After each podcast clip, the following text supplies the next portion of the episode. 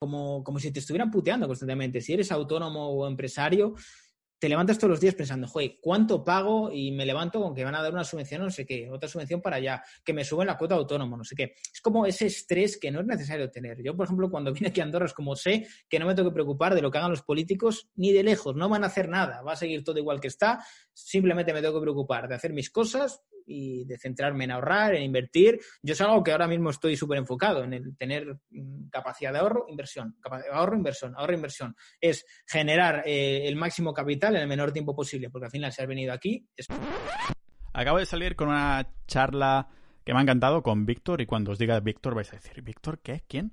Pero cuando os diga, es Invictor en YouTube y también Wall Street Wolverine, vais a decir, ah, hostia, ya sé ahora quién es. De hecho, la mayoría van a decir, ¿quién eres tú, puto calvo de mierda? que yo vengo porque el algoritmo me lo ha recomendado porque he visto Wall Street Wolverine y quería escucharlo hablar, o a lo mejor incluso lo he visto en tu Twitter o lo que sea. ¿Quién eres tú, calvo ninja? Ah, bueno, me alegra que vengáis para escuchar a Víctor porque yo también lo he disfrutado escuchando. Ha sido una charlita ah, cortita que espero volver a repetir, lógicamente, no los mismos conceptos, pero volver a tener una charla con Víctor en el futuro, en persona, en Andorra, Ah, porque creo que da de muy buen conversar y charlar con él. Hemos tocado todo tipo de temas, la verdad. Ah, lógicamente teníamos que tocar política, liberalismo, España, porque ya sabéis que estas últimas semanas había habido un, auge enorme con todo lo que es el clickbait y las noticias de los youtubers que se llaman Andorra, el Rubius, quién va a pagar la sanidad ahora que el Rubius no va a pagarla en España, ahora todos los hospitales van a a quebrar, que como si no lo estuvieran ya. y bueno, así que he pensado, ahora que se han calmado las mares, es una buena oportunidad, si Víctor me lo permite, de conocerlo más, a conocer más lo que es su proyecto de creación de contenidos relacionado con estos temas. Y yo de vez en cuando no toco mucha política en el podcast, pero sí que toco mucha fiscalidad. Y ya sabéis cuál es mi posición al respecto. Al fin y al cabo, llevo como cinco años fuera de España viviendo en distintos países y estoy, tengo una empresa en Estonia, la he tenido en Bulgaria, en Ucrania y todas esas mandangas, ¿no? Pero volviendo a la esencia, he disfrutado muchísimo con esta conversación ah, con Víctor y creo que la vais a disfrutar tanto como yo, así que sin haceros esperar más, os dejo aquí en el podcast multidisciplinar de Pau Ninja.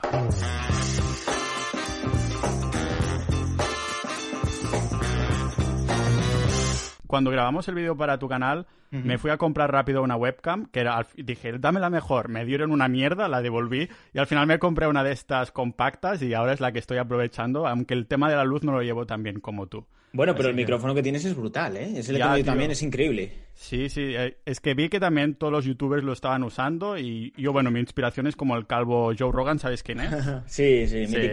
Pues exacto, digo, bueno, me falta unos 20 kilos de masa muscular, pero, pero la calvicie y el micro ya lo tengo, o sea que esto que me saco de encima. No, yo ese micro le tengo desde hace un par de meses, estoy enamorado, es increíble. Sí, sí, brutal. Pero necesitas bastantes cachivaches y esas cosas, pero bueno, tú que estás bien afincado ya, ya da igual. Después el problema será mío cuando tenga que ponerlo en una maleta y demás y no me quepa que ya la cosa iba tal. Hostia, he estado mirando, ah, porque desde que vine a tu canal y demás, pues me empiezan a recomendar de Invictor Replay, ¿no? Y lo estoy viendo porque hay cosas como interesantes. Ah, tocas temas de Bitcoin también y demás. Pero claro, vi hay como dos semanas que la mayoría son clips como de cosas mediáticas que fuiste y demás, ¿no? Y claro, me pregunto, debes estar ya hasta el gorro de tocar ese tema y de entrevistas y te quería preguntar un poco sobre esto, ¿no? Porque claro, supongo que debe ser algo nuevo, ¿no? De que tantos medios te contacten, de que vayas y que encima que lo lleves súper bien, porque yo salí cuatro o cinco minutos en un directo de la 2, tío, estaba súper nervioso y tú lo llevas, llevaste súper bien. A ver, yo lo he comentado sobre todo con, con mi pareja, con Claudia, le digo, bastante bien lo llevo para lo que es. Sí que es cierto que yo soy una persona que bajo situaciones de presión como que suelo llevarlo bien, pero luego, después de ellas, me viene todo, digamos que el estrés que yo he acumulado. Sí que es cierto que esta semana sí que lo he notado, en el sentido de que claro, yo me notaba muy cansado. Digo, ¿por qué estoy cansado? Y esto es todo el estrés que llevas acumulando de tensión, de programa de televisión, entrevista, no sé qué, porque ha sido muy bestia. Esto no lo he comentado yo públicamente, pero yo ha habido días que me he levantado igual con ocho llamadas perdidas, cinco mensajes, y al final son los periodistas que se, van pasando el teléfono y cada día, cada día te llama uno. Y es como, a ver, no puedo con tanto. Además, llegó un punto en el que dije, a ver, mm, esta semana, el viernes, no más entrevistas. Me da igual que venga la Forbes, que venga cualquiera, ya, por salud mental. Pero sí, dentro de lo que cabe, sí que lo he llevado bastante bien. También porque estoy un poco acostumbrado. Al final, otros youtubers están acostumbrados a un nicho más tranquilo, ¿no? De, pues bueno, juego a juegos o hago vídeos un poco sin mucha polémica, pero yo al final, tú miras mi trayectoria, yo tengo muchas guerras detrás. Al final, la política y la economía tienen muchas guerras. Entonces, eso te curte también, ¿no? En este tipo de, de ambientes. Pero sí que es cierto que yo en la televisión jamás me había metido tan a lo bestia. Alguna vez habían sacado algún vídeo mío, pero sin una presencia mediática tan grande. Ha sido muy bestia.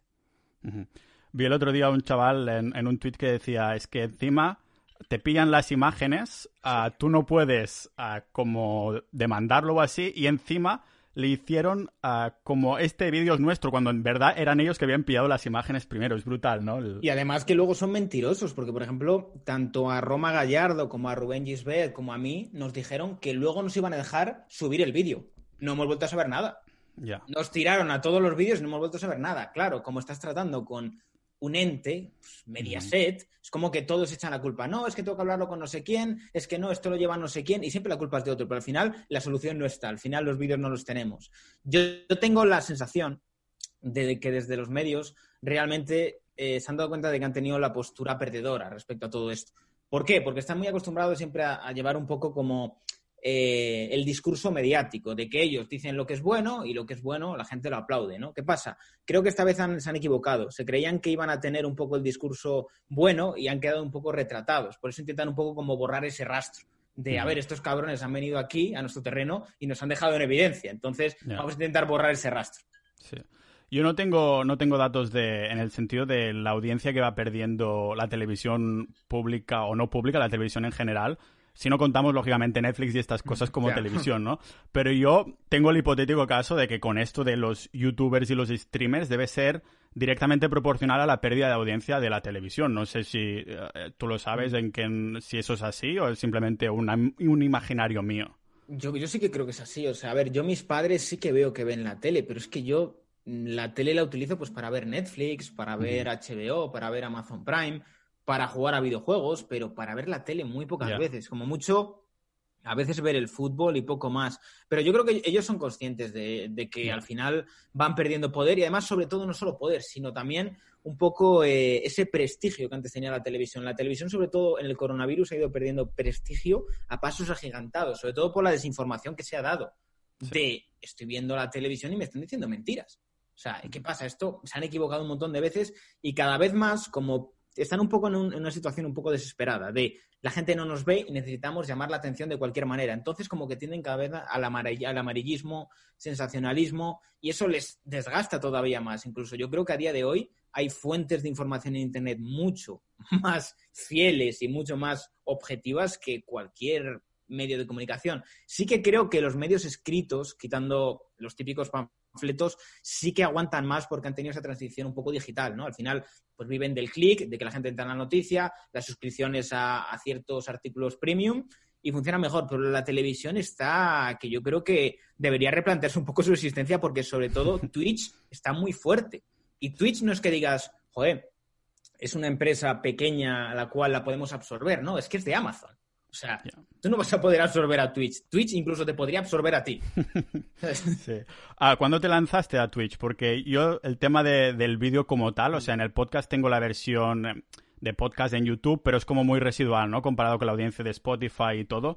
Ah, me da como cosa la cámara. Entiendo, eh, creo que me expreso peor porque estoy pendiente que me, me estoy grabando, ¿sabes? Claro. Y claro, tú al Twitch yo lo veo que digo, no me voy a poner ahí porque la cosa yo no es un medio que me sienta cómodo, pero tú cuando te lanzaste ahí, si te gusta y demás, porque te veo que estás bastante activo, ¿no? Sí. A ver, eh, yo empecé como hace hace dos años, y es curioso porque yo empecé como, venga, vamos a ponernos a jugar al Fortnite. Con el tiempo me di cuenta de que era tan malo, que era como mejor dedícate al jazz chatting, que la gente lo va a disfrutar más que jugar al Fortnite. Entonces me metí más que nada porque le veía mucho potencial y creo que es una plataforma muy agradecida, porque además Amazon le estaba metiendo dinero en el sentido de que al final eh, la gente puede suscribirse gratuitamente si tiene Amazon Prime y es mucho más agradecido que YouTube. O sea, en proporción a nivel de ingresos, yo creo que para lo que puedes tener en, en Twitch, comparado con YouTube ganas bastante más. O sea, si tú te fijas, la mayoría de youtubers ahora mismo no graban vídeos eh, para YouTube. Lo que hacen es directos y luego tienen un editor que coge, digamos, que partes de esos directos. Yo, por ejemplo, sí que mantengo esa parte de hacer vídeos, pero también tengo el canal, como tú dices, de Invictor Replay, que es resumimos cosas de los directos y funciona muy bien y a la gente le gusta. Pero Twitch yo creo que va a ser una plataforma que va a crecer una barbaridad. ¿eh? Yo creo que, a ver, es que es difícil también porque yo creo que es más fácil crecer en YouTube que en Twitch. O sea, si tú en Twitch vienes de la nada, es muy difícil que la gente te vea. O te echan una mano, o traes ya público de otro lado, o te vas a ver jugando o hablando para cero personas durante muchos meses, o una o dos personas. Si ya traes público, pues puedes crecer. Yo traía ya público. O sea, pero eso no quiere decir que vayas a tener un montón de viewers. Yo a lo mejor tenía en los directos 100, 200 personas, ahora con el tiempo más de 1000 de forma regular, pero eso no es para nada fácil, ¿eh? es una plataforma muy difícil Twitch, muy agradecida, pero también muy difícil.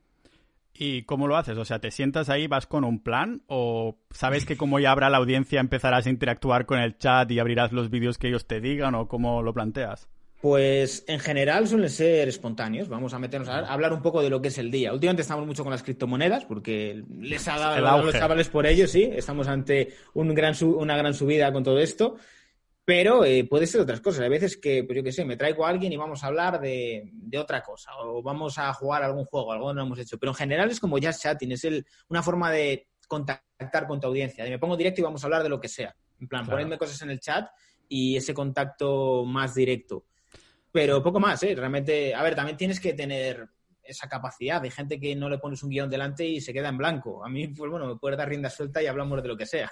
Sí, claro, es que yo pensaba que Twitch era un poco o para los gamers o un poco para las tías esas que enseñan las tetas en OnlyFans para poner, para poner un funnel como no te enseño más y si quieres pues ven a mi OnlyFans que ahí me, es donde hay el cash, ¿no?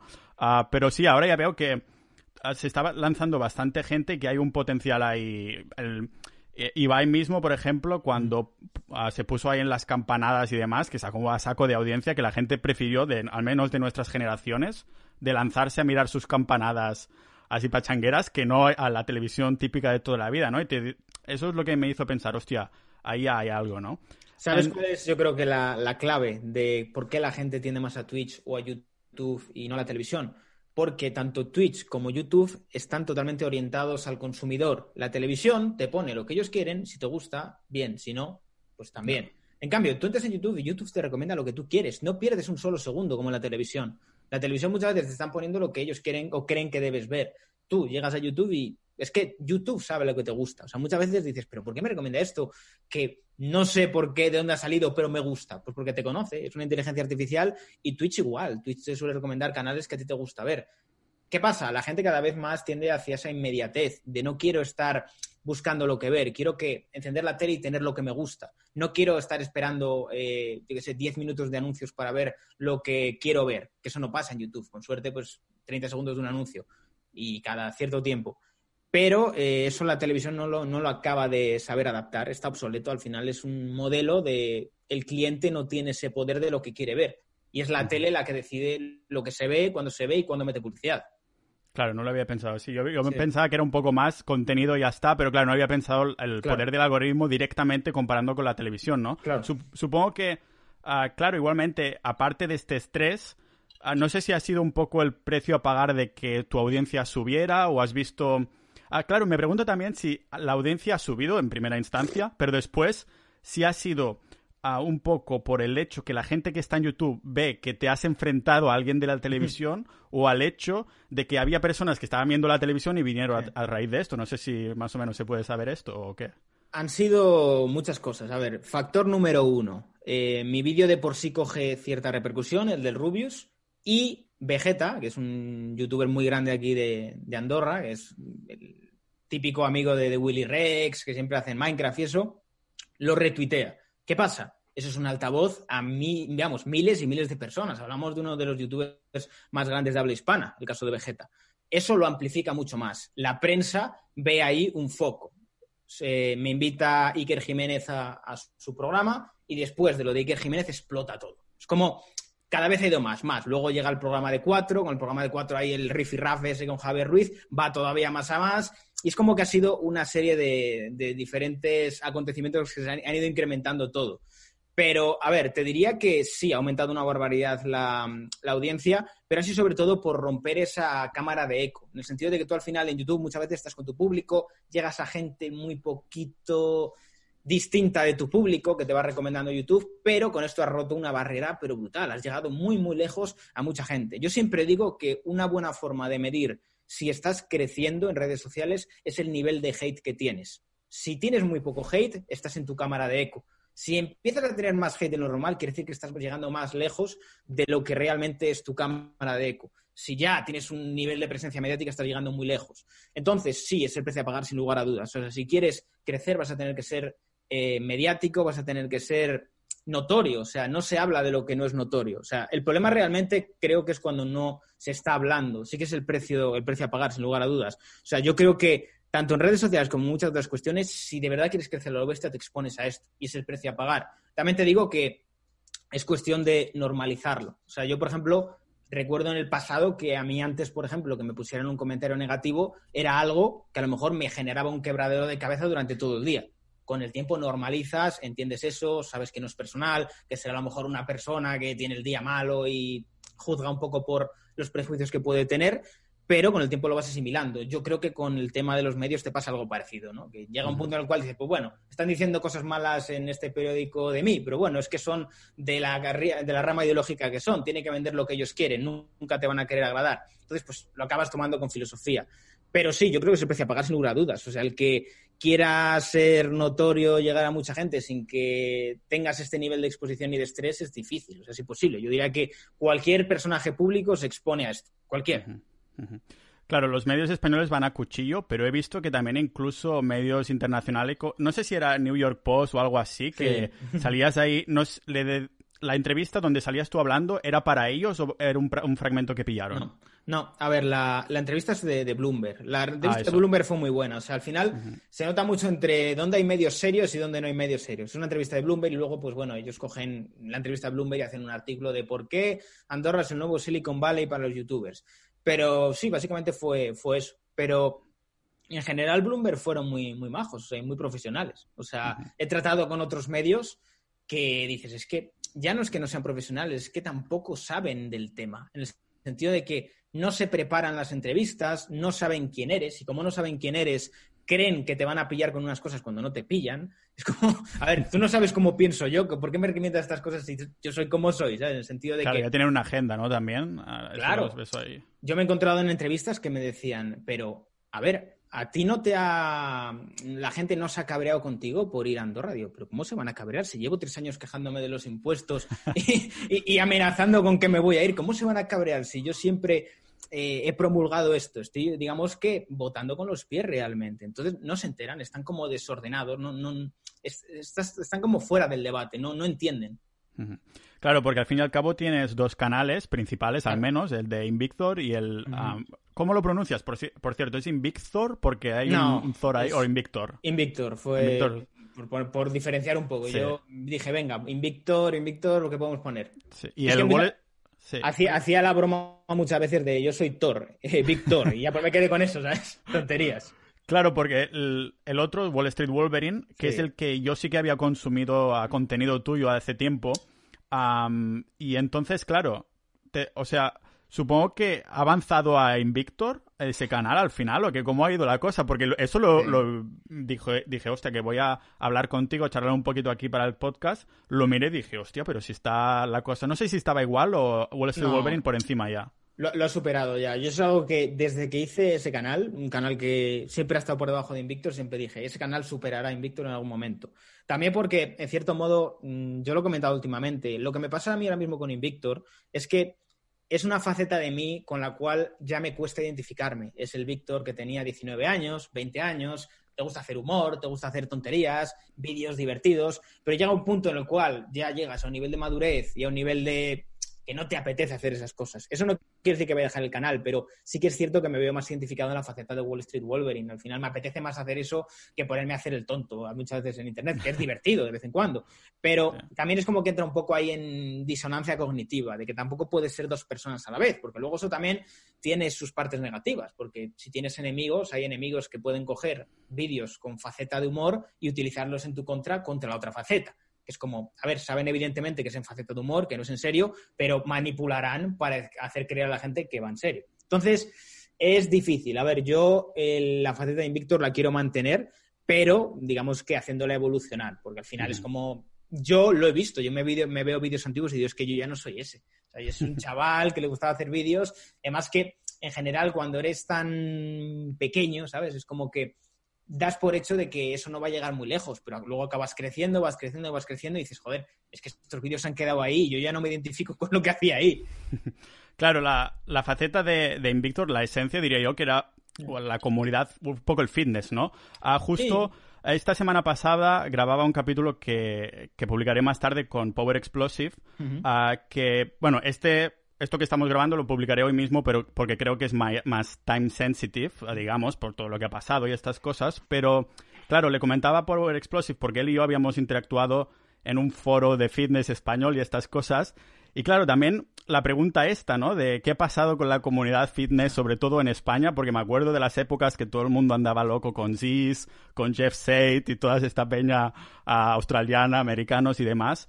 Uh, ¿Qué crees que ha sido de la comunidad fitness? ¿Crees que, ¿Crees que la mayoría empezó también más o menos de la misma generación y les ha pasado como a ti? A lo mejor que dice, oye, es que ya no soy este. Yo creo que lo que ha ocurrido es que, a ver, al final el fitness tiene como un techo, en el sentido de que hay ciertos temas de interés que se pueden tocar, pero llega un punto en el cual esos temas se han tocado 15 veces de maneras distintas y lo que son los temas comerciales se acaban. Ahí es donde entra en juego la creatividad. Es decir, si quieres hacer fitness o te dedicas a hacer blogs, a hacer rutinas, como hacen los americanos. Yo creo que los americanos hacen eso. Ser más bloggers que, divulgadores. Entonces, un poco la faceta del divulgador fitness ha quedado ahí ya mm. relegada porque eh, realmente ya está casi todo dicho. O sea, es, repetir un poco lo de siempre. Yo con Power Explosive es curioso porque tengo una, una situación bastante divertida y es que yo empecé viéndolo a él como, oh Dios mío, es un gran youtuber, acabé viéndole como un igual de estar comiendo con él y ahora es como, joder, cómo va evolucionando todo y cada uno estamos en una cosa distinta. Es algo divertido porque yo con David tengo buena relación. Pero yo creo que la comunidad fitness lo que le ha pasado es pues que evoluciona. Al final, los que empiezan los primeros son los que se llevan todo lo gordo. Al final, los temas que nos han tocado, la gente no sabía, la gente cada vez ha aprendido más. Ya realmente eh, lo básico ya está explicado y yo creo que al final eh, se quedan los que acaban dando entretenimiento. Tú miras la comunidad fitness ahora mismo y se parece más a la de Estados Unidos que otra cosa. Viene siendo más los blogs, rutinas. Sí es verdad que creo que ha mejorado a nivel técnico en el sentido de que se hacen mejores vídeos. O sea, yo qué sé, mírate vídeos de, por ejemplo, de Jorge Tabet, que están súper bien currados. Antes no había eso, o sea, no había ese nivel de mm, cuidado en la edición, de rutinas, de planos buenos, de... Entonces, no es que haya cambiado, sino que ha evolucionado. Pero también hay que decir que el fitness ha tenido una transición curiosa. Te lo digo yo que he estado muy adentro, en el sentido de yo he estado en ferias, en stands y demás, y tú veías como año tras año en esos stands y en esas ferias cada vez había menos gente. ¿Qué está pasando aquí? Y cada vez había menos marcas. ¿Qué pasa? Eh, en el inicio del fitness, el fitness estaba muy enfocado a puro culturismo. ¿Qué pasa? Las marcas con el tiempo se dieron cuenta de que mm, para llegar al público general tú no te puedes enfocar en el culturismo. O sea, tienes que buscar otro tipo de perfil que llegue a la persona media. Esto hace que generalmente ahora tengas a marcas como Procis, MyProtein y demás que tengan afiliados, como puedo ser yo, que no somos aquí ningún mutante, ¿sabes? Buscan más gente que se dedica al deporte, gente que, bueno, de un poco el perfil de atleta, pero tampoco el culturista masivo. Entonces, hay una transición, todas estas ferias Arnold Classic y demás, que eran puro culturismo, quedan un poco de lado, cada vez van menos marcas y las marcas empiezan a enfocarse más en deportes estilo CrossFit, eh, artes marciales. ¿Por qué? Porque llegan mucho mejor al consumidor medio. Si tú al consumidor medio le estás vendiendo tus productos con la imagen de un culturista que lleva una farmacia encima, tremenda, van a rechazar esos productos. O sea, ¿cuántas veces le habrán pasado a muchos chavales decir, me quiero comprar un bote de proteínas y los padres creen que son esteroides? Entonces, las marcas entienden esto y dicen, tenemos que cambiar esto y tenemos que empezar a enfocar eh, la suplementación deportiva, todo, el sector fitness de otra manera, porque el culturismo nos da muy mala fama, en el sentido de que al final pues tiene muchos prejuicios. La gente, eh, a lo mejor en Estados Unidos, lo entiende más, a pesar de que, pues bueno, pues hay lo que hay, al final hay lo que hay, pero en España es que no hay esa cultura. Yo en Estados Unidos he visto pues, en, los supermercados pasillos enteros de suplementación y está muy normalizado, la gente lo entiende, pero en España no, no existe eso. Entonces, al final lo que hay es una transición y se va diluyendo. La comunidad fitness antes era como más, más intensa y yo creo que también la moda ha pasado un poco, ¿no? Fue, fue un poco el, subidón este de, los aesthetic, de los Jeff Shade y demás, que los chavales se volvían locos. Los chavales con el tiempo se dieron cuenta de que, hostia, estos cabrones le meten bien a la chasca y están así porque están como están. Y bueno, siguen entrenando, pero este tipo de perfil de gente como queda ya más relegado. O sea, yo lo comentaba, antes era como que Jeff Shade y gente de este estilo eran el centro de todo, o sea, parecía que eran superestrellas. Ahora han quedado un poco, siguen ahí, pero como que ya no te hacen tanto ruido. Entonces ha habido una evolución. O sea, yo creo que ahora deportes, por ejemplo, como el CrossFit han ganado mucha fuerza, o la calistenia y demás. El culturismo ha quedado más un poco para los que de verdad les gustaba el culturismo, que son el nicho pequeño eh, que le apasiona el deporte, que es un deporte muy respetable y que a mí también me encanta. Pero al final todas las marcas se han alejado un poco de eso. Sigue habiendo marcas enfocadas solo en el culturismo, pero como que han querido entrar en el mercado general y es comprensible. O sea, cualquier marca va a querer expandir su mercado y el mercado interesante está en la población media. O sea, tú no quieres venderle proteína a un nicho de, que es muy pequeño. es que al final el culturista es, muy pocos dentro de la población. Que luego te creas en una burbuja de que crees que todo el mundo lo conoce, pero no, es muy pequeño. Entonces, pues las marcas intentan enfocarse al público general. Y de ahí que haya habido un cambio muy, muy generalizado. Como dices tú, esto es el mercado, amigos, ¿no? Es Total. ¿Esta frase la creaste tú o sacada de algún sitio? ¿Porque la usas siempre en Wall Street Wolverine o...? Que va, que va. Esta frase es de, de Rodrigo Rato. Cuando, cuando le. Ah, vale. Cuando le condenaron por lo de las tarjetas Black y el tema de todo el lío que hubo con Bankia, pues eh, decía, esto es el mercado, amigos. o sea, pues eh, me gusta el contexto y demás. sí, sí. sí, Pero igualmente en el tema del fitness, ah, supongo que tú sigues dándole igualmente, aunque no estés motivado para crear ese tipo de contenido que le sigues dando a deporte, fitness en general y tal, ¿no? Sí, a ver, yo el tema deporte nunca lo he dejado de lado. Lo que pasa que al final tienes que mm, tener claras las prioridades. Cuando tú te dedicas 100% al fitness, eh, hay otras facetas que se vienen abajo, en el sentido de que tienes que tener mucha disciplina, mm, muy buen descanso, unas rutinas muy determinadas y para alguien que quiere hacer directos, que quiere grabar vídeos, que llega un momento que es imposible. Entonces, la forma más sana de llevarlo, pues me gusta entrenar de forma, eh, digamos que regular, cuatro o cinco días a la semana, comer relativamente sano. Entonces, yo busqué ese equilibrio. A mí me gustaba el fitness, pero al final también me di cuenta que me gustaba más la faceta de Wall Street Wolverine, de hacer vídeos y demás. Entonces, yo creo que el deporte es importante, pero al final, yo, por ejemplo, sí que estuve muy, muy, muy enfocado al fitness hasta el punto de, llegar a competir en el ámbito junior. Pero eh, al final dices, tío, ¿te gusta esto? A ti no, no te gusta. O sea, para que te guste la competición te tiene que apasionar, tienes que dejar muchas cosas de lado, es muy sacrificado. Y yo me di cuenta, en plan, está bien, ¿vale? Es una experiencia que me ha gustado, pero yo no quiero esta vida. Y además que tampoco sé, también sé que no me va a dar de comer. O sea, sé que para llegar a ciertos niveles hay que pasar por ciertos aros y al final sé que no voy a llegar a ese punto. Entonces, es buscar un poco el equilibrio entre tu faceta de, youtuber con también una parte del deporte, que está bien. O sea, al final, para los que nos tiramos aquí un montón de horas sentados haciendo vídeos y editando y no sé qué, necesitas ese espacio de una hora y media para decir voy a mover mi cuerpo o voy a dar un paseo o voy a hacer unas pesas, porque si no es que te revientas. O sea, eso en 10 años así estás como un abuelo. Claro, porque además no solo mentalmente, sino posturalmente y demás, tienes que hacer muchos face pulls y demás para compensar, porque es que si no la espalda de estar, sentado y todo. Entonces, claro, ahora tu foco, digamos que es la creación de contenido para Wall Street Wolverine, diría, ¿no? Que te levantas un poco y respiras eso, para decirlo así. Yo, mira, tengo un grave problema con el tema de mi rutina y es que soy muy, muy, muy, muy caótico, en el sentido de que mm, yo me levanto todos los días sin saber lo que voy a hacer la mayoría de las veces, ¿sabes? Es como, pues bueno, a ver cómo va surgiendo el día, porque al final funciona mucho con, con la actualidad, depende de cómo esté el día, el día me puede dar ciertas noticias, me puede dar ciertas cosas distintas que me pueden generar vídeos. Como llevo tantos años haciendo vídeos, no me hace falta tampoco preparar guiones y más, porque ya tienes un poco una postura Mm, ya trabajada respecto a casi todos los temas que se puede tocar. Quitando a lo mejor vídeos que dices, bueno, me tengo que preparar porque voy a hablar de, yo qué sé, de la economía de tal país, si no la conozco, me lo tengo que estudiar. Pero en general es como muy caótico, en plan, sí que tengo horas de levantarme y de acostarme, pero como que funciona mucho improvisando. Mm. Porque al final es que es muy difícil, o sea, yo planificar contenido, siempre que he intentado planificar, entro en, en, conflicto. ¿Por qué? Porque digo, venga, voy a hacer este vídeo. Hago un vídeo, y inmediatamente surge una noticia y digo, hostia, es que tengo que subir este vídeo ahora. Entonces, se me acumulan los vídeos en plan, ¿y cuándo subo esto? No sé qué. Entonces, al final he entendido que funciona mucho mejor mm, yendo día a día y depende de cómo me vaya el día. O subes vídeo, no subes vídeo, o haces directo, no haces directo, pero un poco de forma más eh, espontánea, porque cuando intento planificar, para mí es, es, absurdo planificar, porque puedo tener semanas de trabajo todos los días a semanas de pues, no trabajo prácticamente.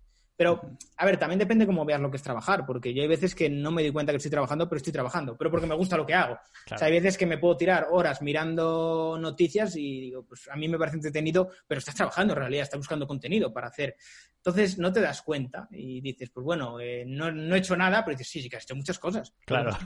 Es un buen confort que tienes a decir, ostras, ¿sabes? es verdad que sí, que sí, que era trabajo esto. Eso sí, sí. es la envidia de muchas personas, yo creo, Uh, cuando te mudaste a Andorra pensaste, Buah, ahora que me mudo aquí voy a intentar no ser menos caótico o algo así. ¿Te mentiste de esta manera o qué?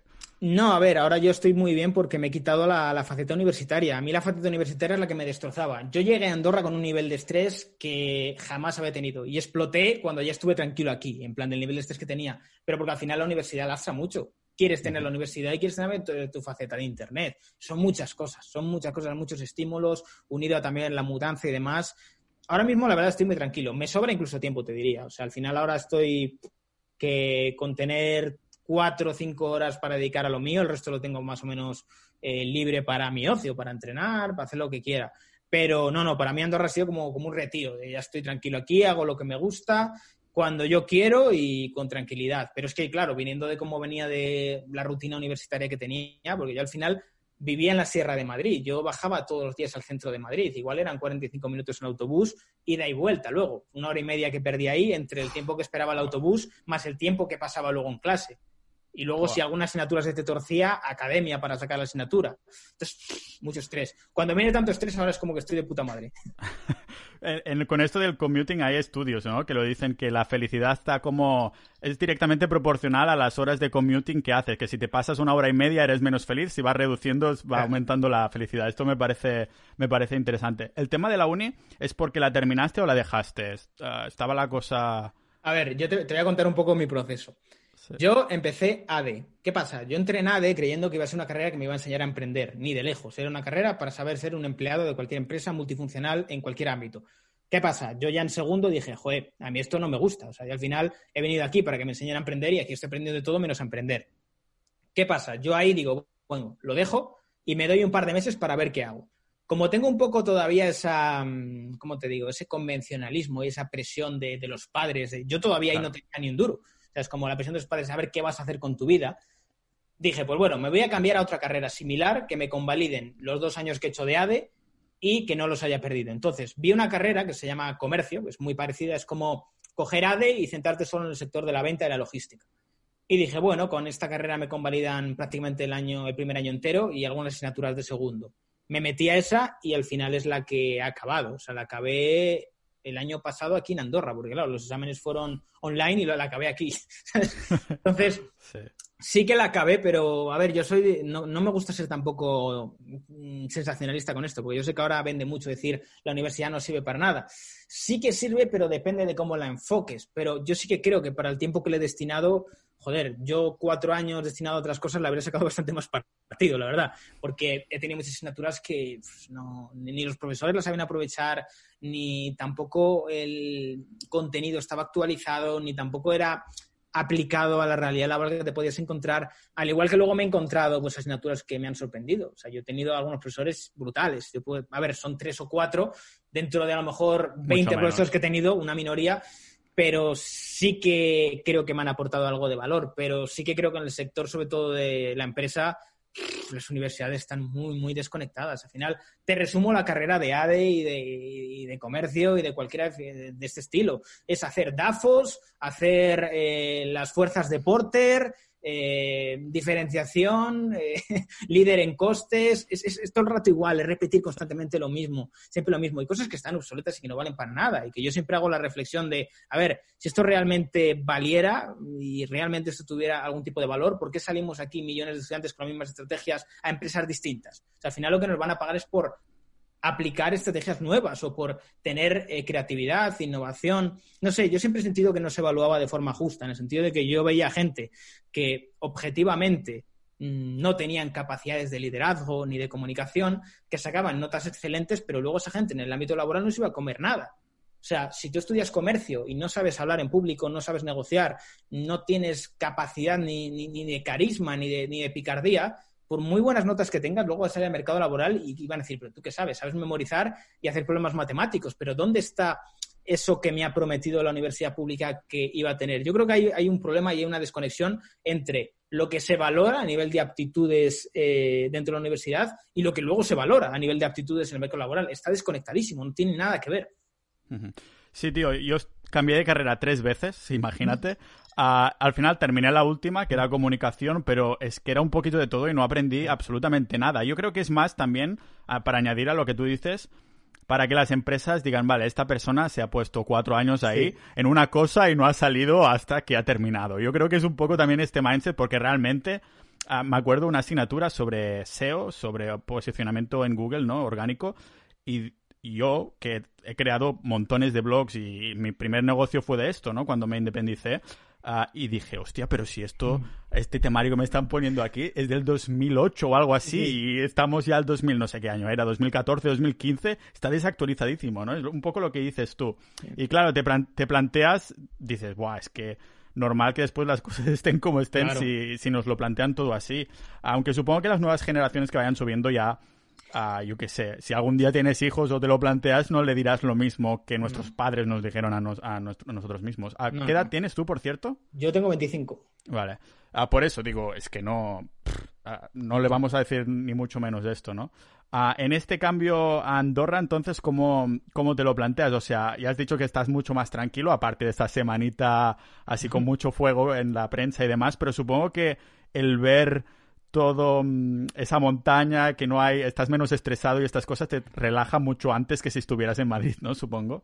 A ver, yo creo que sobre todo liberarte un poco de, la situación que hay a nivel político en España. En España hay mucha crispación, hay mucho enfrentamiento, es como que siempre te levantas como de por sí, mm, como, como si te estuvieran puteando constantemente. Si eres autónomo o empresario, te levantas todos los días pensando, joder, ¿cuánto pago? Y me levanto con que van a dar una subvención, no sé qué, otra subvención para allá, que me suben la cuota autónomo, no sé qué. Es como ese estrés que no es necesario tener. Yo, por ejemplo, cuando vine aquí a Andorra como sé que no me tengo que preocupar de lo que hagan los políticos ni de lejos, no van a hacer nada, va a seguir todo igual que está, simplemente me tengo que preocupar de hacer mis cosas, y de centrarme en ahorrar, en invertir. Yo es algo que ahora mismo estoy súper enfocado en el tener mm, capacidad de ahorro, inversión, ahorro, inversión, ahorro, inversión. Es generar eh, el máximo capital en el menor tiempo posible, porque al final si has venido aquí es para eso.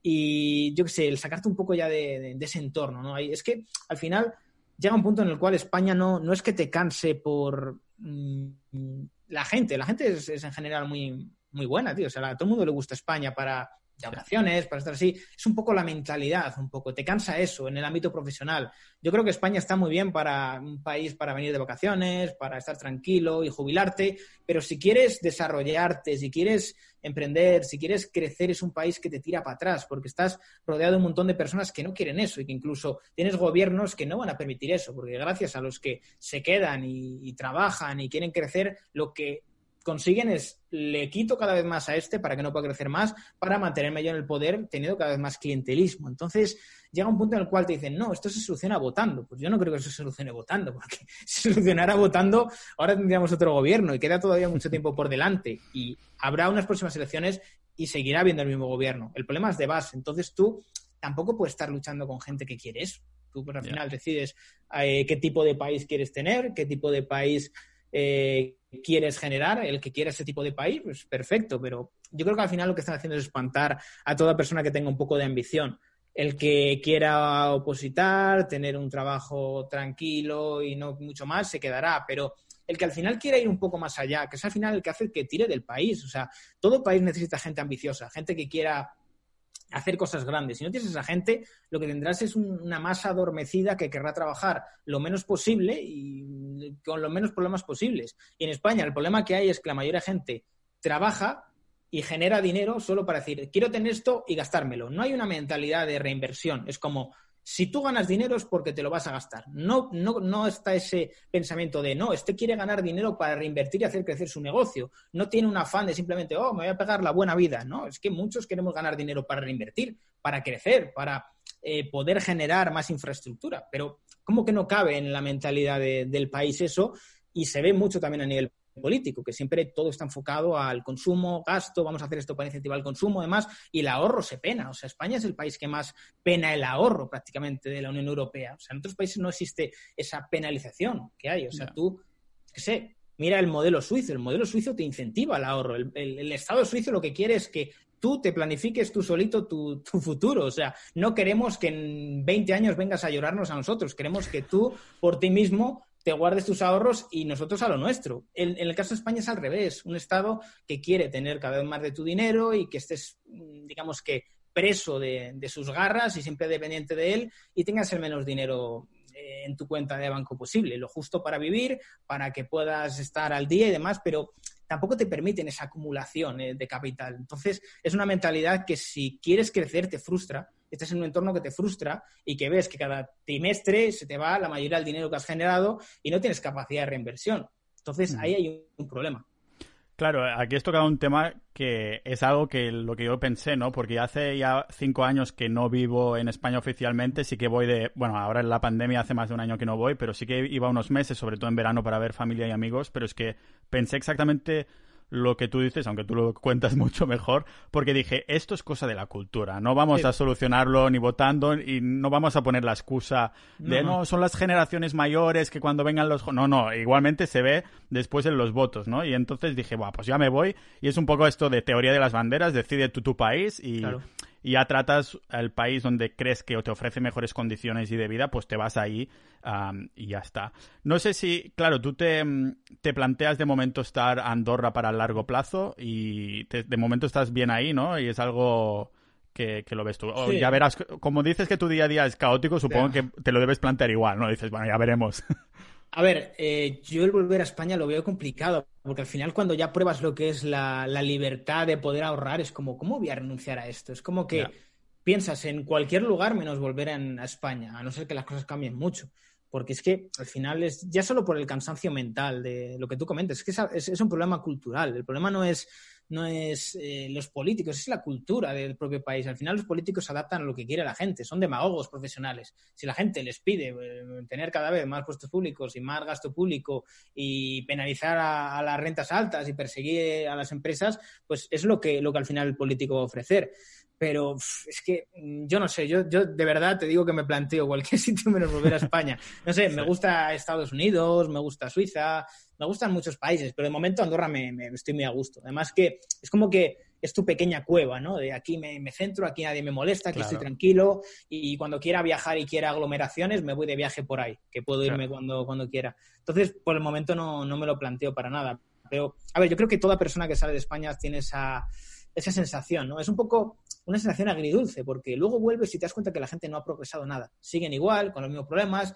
los mismos discursos cíclicos que acaban en el mismo lugar, siempre los mismos culpables, siempre es culpa de este, no sé qué, pero siguen igual, siempre igual. Y es como que no ves ningún tipo de cambio ni de mejora y te cansa y en cierto modo te, da un poco de pena, pero es que tampoco puedes luchar contra la corriente. O sea, si, la gente lo que quiere es eso, tú no puedes luchar contra la corriente. Y si encima la educación está en manos del gobierno, o sea, la gente sale de, las universidades como sale. O sea, yo he tenido mm, en la universidad una educación que si no me hubiera formado por mí mismo, yo habría sido un socialista medio perfectamente. O sea, yo, por ejemplo, el tema de las criptomonedas eh, me ha costado. O sea, yo, si ves vídeos míos antiguos sobre criptomonedas, o sea, igual hace 3, 4 años, yo era más reticente, las entendía, pero me costaba el asimilar en plan de, ¿pero por qué? Y esto, quién lo respalda y por qué no hay un, ¿sabes?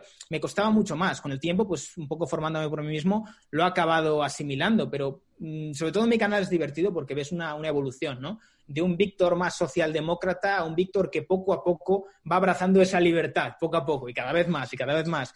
Y es, es curioso. Yo, por ejemplo, tenía un profesor de macroeconomía que era el mayor hater de Bitcoin que he podido ver jamás. Era, o sea, sus clases se resumían en rajar de Bitcoin, rajar de Bitcoin. Digo, ¿qué pensará ese hombre ahora? Y Bitcoin por entonces no era nada. O sea, yo recuerdo que eso sería, no sé, estaba yo en segundo de carrera de ADE. Bitcoin por entonces no estaría nada. No, habría, yo creo que estaría, no habría llegado todavía ni siquiera eh, la subida de 2017 con la bajada. No habría llegado todavía. Y digo, ¿dónde estará este hombre ahora? A lo mejor es un hodler ahora y está ahí también mirando sus propias clases anteriores diciendo, es que ¿cómo podía pensar eso? o, a lo mejor es todo lo contrario, sigue diciendo, ¿ves? Ya, ya ves cómo está bajando, ¿ves? ¿Ves? Ahora mismo. total, total. Aquí en, en Andorra vino a José Sansa, un amigo que tenemos en común, y hablamos un poco de que él cuando se mudó ahí hace seis años que no había ni mucho menos el estilo de vida que, hay ahora, que era como mucho más, no sé si decirlo, puritano, muy que no había tanto emprendedor Silicon Valley, ¿no? Como lo dicen en, en los medios internacionales.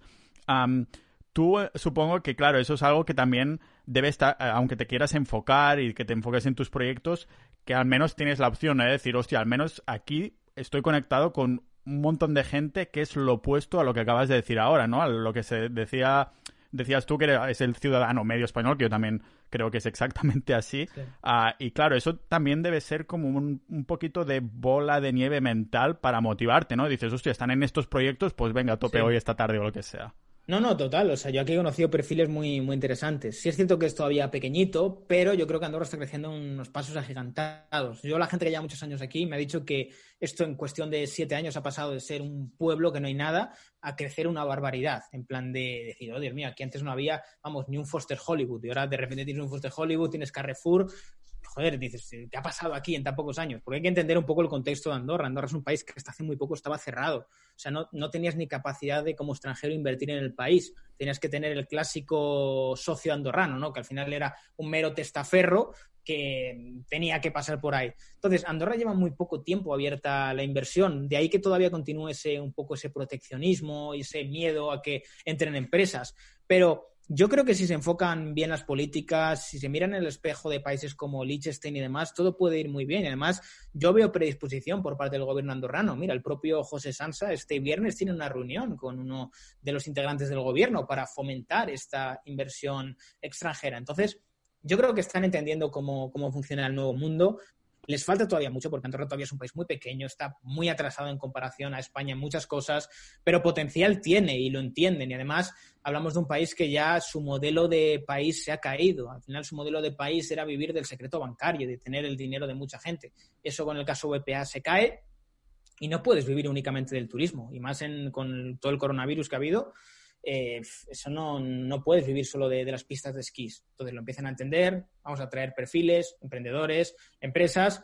Sí que todavía hay mucho proteccionismo, porque al final no deja de ser un país que es muy suyo, ¿no? De yo estoy aquí, mis cosas y no, no quiero saber nada de, de los demás. Y esta, este es nuestro territorio pero eh, al final es lo que toca. O sea, al final tú no puedes vivir encerrado, y más en un mundo globalizado, y cuando ya tu modelo de país ha cambiado. Pero sí que yo noto una afluencia bastante masiva de, perfiles distintos nuevos. O sea, al final eh, te das cuenta sobre todo en el mercado inmobiliario. Yo tengo algún que otro amigo que tiene inmobiliarias aquí y lo dicen, dicen, estamos totalmente sobrepasados, porque el nivel de demanda de vivienda es mucho, pero que mucho superior al nivel de oferta, porque al final sí que hay mucha ahora mismo construcción en Andorra, pero la construcción va al ritmo que va. O sea, tú no tienes la capacidad de hacer pisos eh, al momento. Eso lleva tiempo. Entonces, la vivienda escasea mucho. Y eso es un problema que a nivel caro, ¿no? No te creas, a ver, es ah. caro, es caro si, no sé, si te comparas con una provincia del extrarradio de, de España si comparas con un Madrid o Barcelona, está más o menos a la par. Pero claro, es Andorra, ¿sabes? No es Madrid o Barcelona, es Andorra. Pero sí que es un problema que está muy latente, sobre todo en, la, en, el debate político. Digamos que los socialdemócratas aquí en Andorra planteaban una regulación de precios. Al final no, ha llegado a ningún lado, pero sí que hay un problema, hay un problema, porque al final se da una situación que a mí me da un poco de pena, y es que al final, claro, el andorrano que lleva aquí toda la vida, que tiene una renta normal, al final lo que acaba viendo es que cada vez vienen más extranjeros con mayor poder adquisitivo y la vivienda de por sí escasea. Y esto, al haber mucha más demanda de gente que entra y la oferta es muy limitada y va muy lenta, los precios suben. Y es como, joder, está viniendo gente de fuera y porque viene gente de fuera, a mí me sube el alquiler.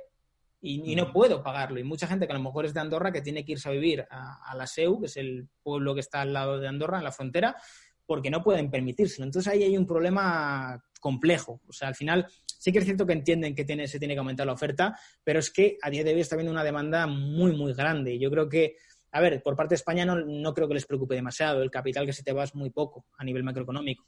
pero sí es un poco el mensaje que deja, ¿no? Si al final se te van todos los perfiles interesantes y emprendedores para Andorra, es algo que a cualquier gobernante le toca el orgullo de qué pasa aquí. Entonces, es complejo, sí, es complejo. Sí, yo creo que en este aspecto España está ya como quebrada y, y, se pone todo debajo de la alfombra hasta que algún día no se pueda más, porque es que los números no salen, no salen por ningún sitio. Yo no entiendo cómo aún se mantiene la cosa, un, bueno, un poco en pie. No sé si, si es muy en pie o es eso que son como tres enanos y una, y una chaqueta larga, que, ¿sabes? Como para camuflar un poco, uh, porque no sé no sé, me, da también un poco de pena. O sea, está la parte de, la, la, parte de pena de Andorra que comentabas ahora es mucho, es un buen problema para tener en el sentido de que digas, hostia, es que viene mucha inversión. En cambio, España es un problema de, hostia, que qué, está pasando aquí, ¿no? No sé cómo lo ves tú en perspectivas de futuro, porque me acuerdo que comentábamos en tu vídeo la tendencia, ¿no? Yo te decía, hostia, la tendencia de Estonia va todo mejor, ¿no? La tendencia de España, si pudiera hacerle un short, no al IBEX 35, a España como país, se lo haría, porque la tendencia es bajista y no sé cómo... Yo lo, que, yo lo que creo es que España va a ser un país que permanezca estancado durante bastante años. De, pues bueno, mejoramos un poco, pero luego la liamos otra vez. Mejoramos un poco, la liamos otra vez. Vamos para abajo. Es esa eterna crisis que no, no acaba de salir. Cuando hacemos un poco la cabeza, vuelves de nuevo. Es como una estabilidad en torno a una situación a la cual nunca vas a volver, que es la previa a 2008. O sea, si lo miramos con perspectiva, o sea, nadie ha vuelto a vivir como se vivía antes de 2008, de, del estallido de, la crisis que hubo por entonces. Entonces, yo no creo que, a ver, da pena decirlo, pero es que la realidad es que tienes un país con una deuda pública que es la que es y no se puede hacer nada con ella y un sistema de pensiones que no se quiere reformar y es una mentira que se quiere mantener en el tiempo y a ver a quién le explota. ¿sabes? Es como la patata caliente, nos la vamos pasando. ¿Por qué? Porque desde los partidos políticos saben que no se puede tocar las pensiones. Si se tocan las pensiones, se perdido las elecciones. ¿Por qué? Porque los pensionistas son muchos, es un nicho de votantes que hay que mantener agradecidos, al final es clientelismo, y diles tú que vas a reformar las pensiones. O sea, o sea aunque lo hagas por el bien del país, sabes que si lo haces, va a haber otro que lo va a aprovechar. Ese es el problema. El hecho de, tú sabes cuál es lo correcto, pero hay otro que a pesar de que sabe que no es lo correcto, lo que va a plantear se va a aprovechar de ello. Claro, es lo que te digo. Al final tú puedes decir, hay que recortar entes públicos. ¿Qué van a aprovechar los de Podemos y los del PSOE? Es que quieren privatizar para que solo los ricos.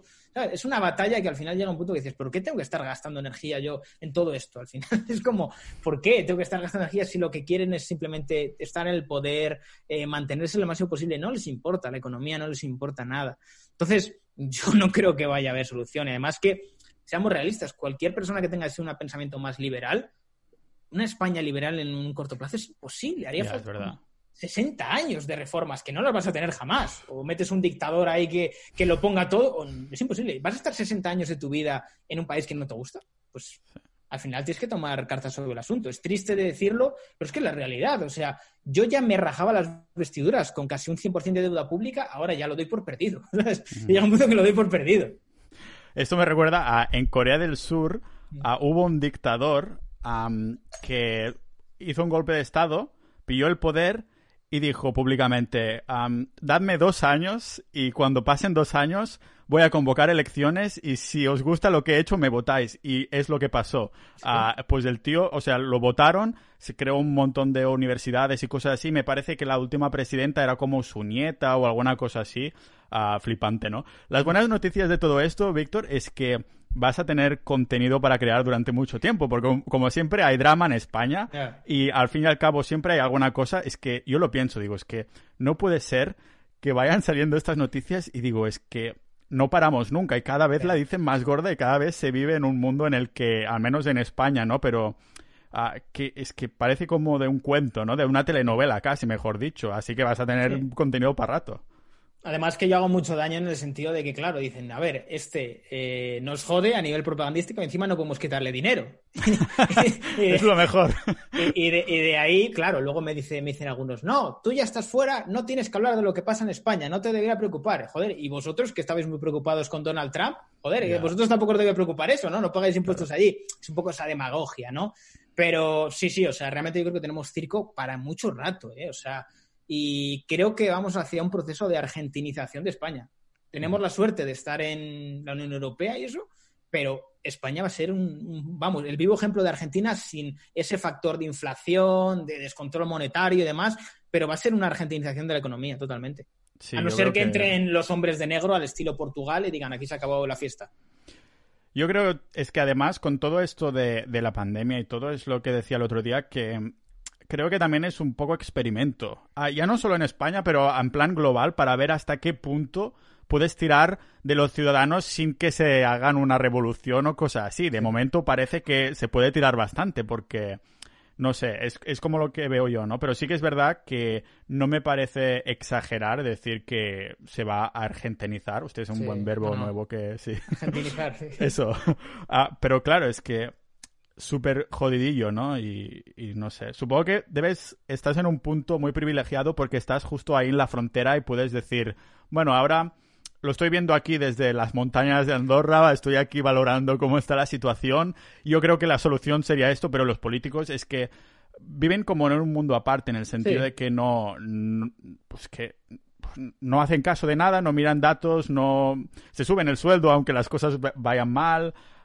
Yo lo doy, ya te digo, por perdido y me he despreocupado bastante, ¿no? De vez en cuando sí que miro contenido tuyo, sobre todo también miro cosas de Visual Politics o también contenido en inglés y demás, para ver un poco cómo está el mundo, ¿no? Porque si no después me entero de cosas ya muy tarde. Yo, la pandemia, estaba yo tranquilamente en Croacia el año pasado y una amiga mía dice, no, sí, oh, vieron, o sea, pasaron unos chinos y me, dijo así, broma, coronavirus, no sé qué. Y digo, ¿qué es esto del coronavirus? Y me dice, me dice, ¿cómo que no lo sabes? Que no estás enterado del mundo, que es como un virus que hay en China. Y claro, al cabo de dos semanas ya lo teníamos en Croacia, ¿no?